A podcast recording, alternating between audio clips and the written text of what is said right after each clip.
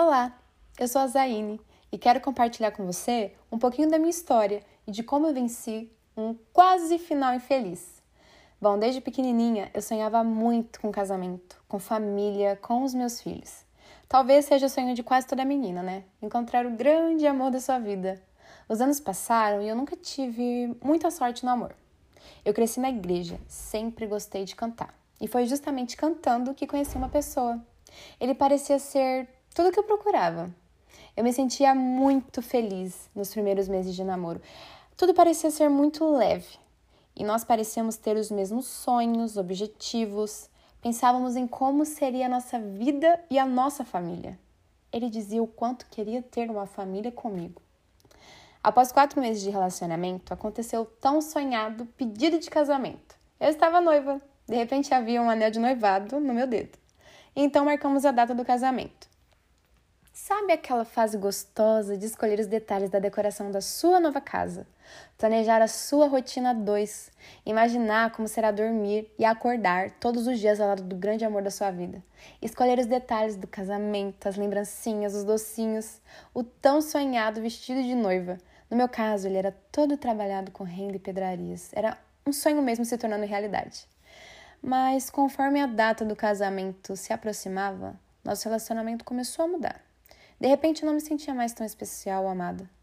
No mês do casamento, ele passou a ser impaciente. O amor dele parecia ser inconstante, mas o meu sentimento por ele parecia ser maior do que qualquer mudança de humor.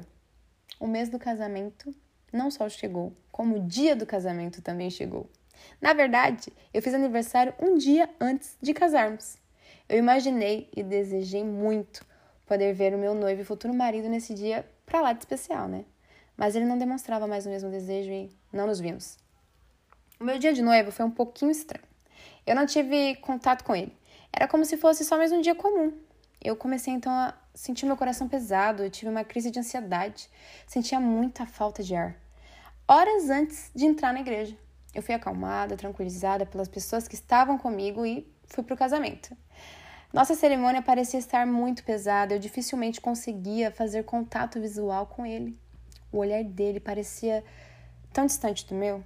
Já na festa, pude observar que ele de fato não era a mesma pessoa do namoro.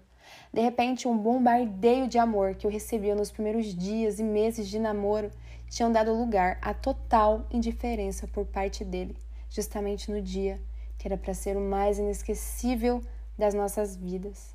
Muitas coisas começaram a acontecer e eu não vou entrar em detalhes por enquanto. Eu vou deixar para um próximo podcast. Mas com pouco tempo de casada, eu enfrentei os piores momentos da minha vida. O amor que ele demonstrava por mim no namoro, sabe? Deu lugar à rejeição, indiferença, castigo com silêncio, abuso emocional, abuso físico, traição. Parecia ser o fim do meu tão sonhado felizes para sempre. O divórcio chegou.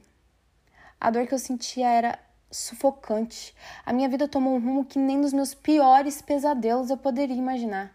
Passei a perder peso, meus cabelos começaram a cair. Eu não conseguia mais dormir à noite. Durante o dia não tinha forças nenhuma para sair da cama. Foram dias difíceis, de muita dor. Recebi as fotos do casamento e, ao observá-las, eu pude ver o quanto eu parecia sorrir sozinha, olhar com amor sozinha. Não pareciam mais fotos de casamento, mas sim fotos de um aniversário meu, porque os únicos sorrisos captados eram os meus. Perdi mais de 11 quilos em menos de 60 dias. Minha dor estava estampada no rosto. Meu luto foi intenso, foi sofrido, desgastante. Eu não cantava mais, não sonhava mais. Me sentia distante de Deus. Eu pensava que Deus não me aceitaria mais depois de um divórcio. Eu me sentia indigna, usada. A sensação era de ver o meu sonho escapando pelas minhas próprias mãos. Casamento, família, filhos, tudo parecia perdido. O que parecia ser o grande amor da vida de repente se tornou o meu mais doloroso pesadelo. Mas eu não quero me aprofundar em mim. Eu quero compartilhar o que mudou a minha história. Na verdade, quem salvou a minha história. Após 30 dias de separação, eu decidi fazer um curso teológico de um ano em um outro estado. E no decorrer desse curso eu pude conhecer um Deus Pai. Um Deus que não me rejeitava pelo divórcio, um pai que cuidava das minhas feridas, um Deus de amor que me dizia todos os dias: Eu sou o seu felizes para sempre. Eu sou o seu esposo. Zaine, eu sempre soube como te amar. Eu sempre soube como te tocar. Sempre soube como te fazer feliz. Enfim, ao longo desses episódios eu quero compartilhar os pontos chaves que foram essenciais para que eu não desistisse da vida e dos sonhos. Quando sonhamos alto, automaticamente depositamos toda a nossa expectativa nesse sonho e em alguém também. Mas as pessoas falham, pessoas são imperfeitas. E a queda de um sonho frustrado é proporcional à expectativa que depositamos nele. Foi assim comigo. Se você sonhou muito, se frustrou assim como eu, saiba que não é o fim. Há esperança. Quero compartilhar com você, com todo amor, a verdade de que Deus será o seu maior e melhor parceiro neste processo. Te encontro no próximo episódio. Te espero com carinho, com muito amor e com muita ansiedade, mas uma ansiedade boa. Um beijo e até lá!